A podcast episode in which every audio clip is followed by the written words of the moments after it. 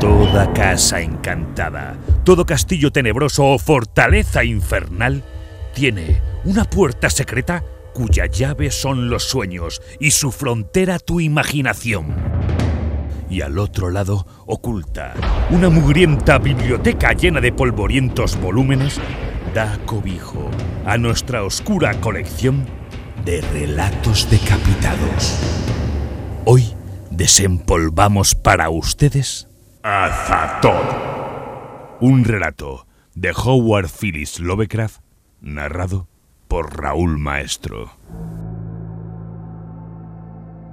Cuando el mundo envejeció y la maravilla evadió la muerte de los hombres. Cuando oscuras ciudades elevaron hacia el cielo cubierto por el humo altas torres, espantosas y grotescas bajo cuya sombra nadie podía fantasear sobre el sol ni sobre praderas floridas en la primavera. Cuando el saber despojó a la tierra de su túnica de belleza, y los poetas no alabaron sino a deformes fantasmas que vieron a través de ojos cansados e introspectivos. Cuando todo ello tuvo lugar y los sueños infantiles se habían esfumado para siempre, hubo un individuo que ocupó su vida en la búsqueda de los lugares hacia los que habían escapado los sueños de todo el mundo. Poco hay registrado sobre el nombre y origen de este hombre, ya que eso incumbía exclusivamente al mundo despierto aunque mencionaban que ambos eran oscuros. Basta con saber que habitaba en una ciudad de muros altos, donde ocurría un estéril anochecer, y que trabajaba todo el día entre sombras y griteríos, regresando a casa por la tarde, a un cuarto cuya ventana no daba a campos y arboledas, sino a un triste patio hacia el que muchas otras ventanas se abrían en sombría desesperanza. Desde ese alféizar solo se distinguían paredes y ventanas, a menos que uno se inclinara mucho para curiosear hacia arriba, hacia las pequeñas estrellas que brillaban.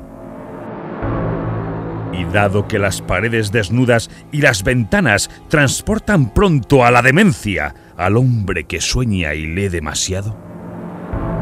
El inquilino de esta habitación solía asomarse noche tras noche, observando a lo alto para percibir alguna fracción de cosas que existían más allá del mundo despierto y de lo gris de la elevada ciudad. Con el pasar de los años, fue dominando por su nombre a las estrellas de tránsito lento y comenzó a seguirlas con la imaginación cuando, con pesar, se escurrían fuera de su vista, hasta que un día su mirada se abrió a la infinidad de paisajes secretos cuya existencia no llegó a imaginar nunca el ojo mundano. Y una noche esquivó un tremendo abismo y los cielos, colmados de sueños, se arrojan hacia la ventana del recluido observador para mezclarse con el aire viciado de su habitación y hacerle cómplice de sus fabulosas maravillas. A ese cuarto llegaron raras corrientes de medianoches violetas brillando con polvos de oro, torbellinos de oro y fuego apiñándose desde los más apartados espacios, cuajados de fragancias del más allá de los mundos. Océanos de opio se volcaron allí, iluminados por soles que los ojos jamás han observado.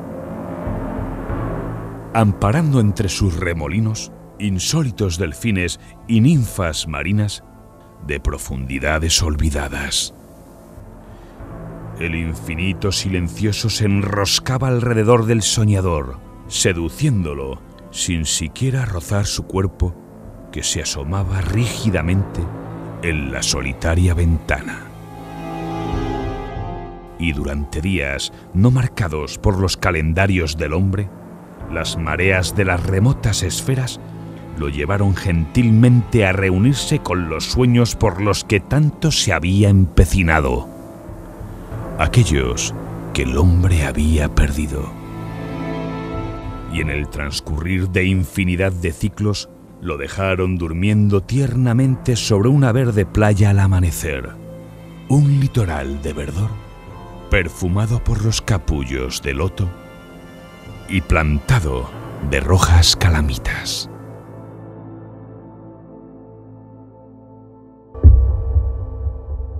Has escuchado Relatos Decapitados. Si quieres que sigamos produciendo fantásticos audios como este, apóyanos suscribiéndote al canal o lo vas a lamentar.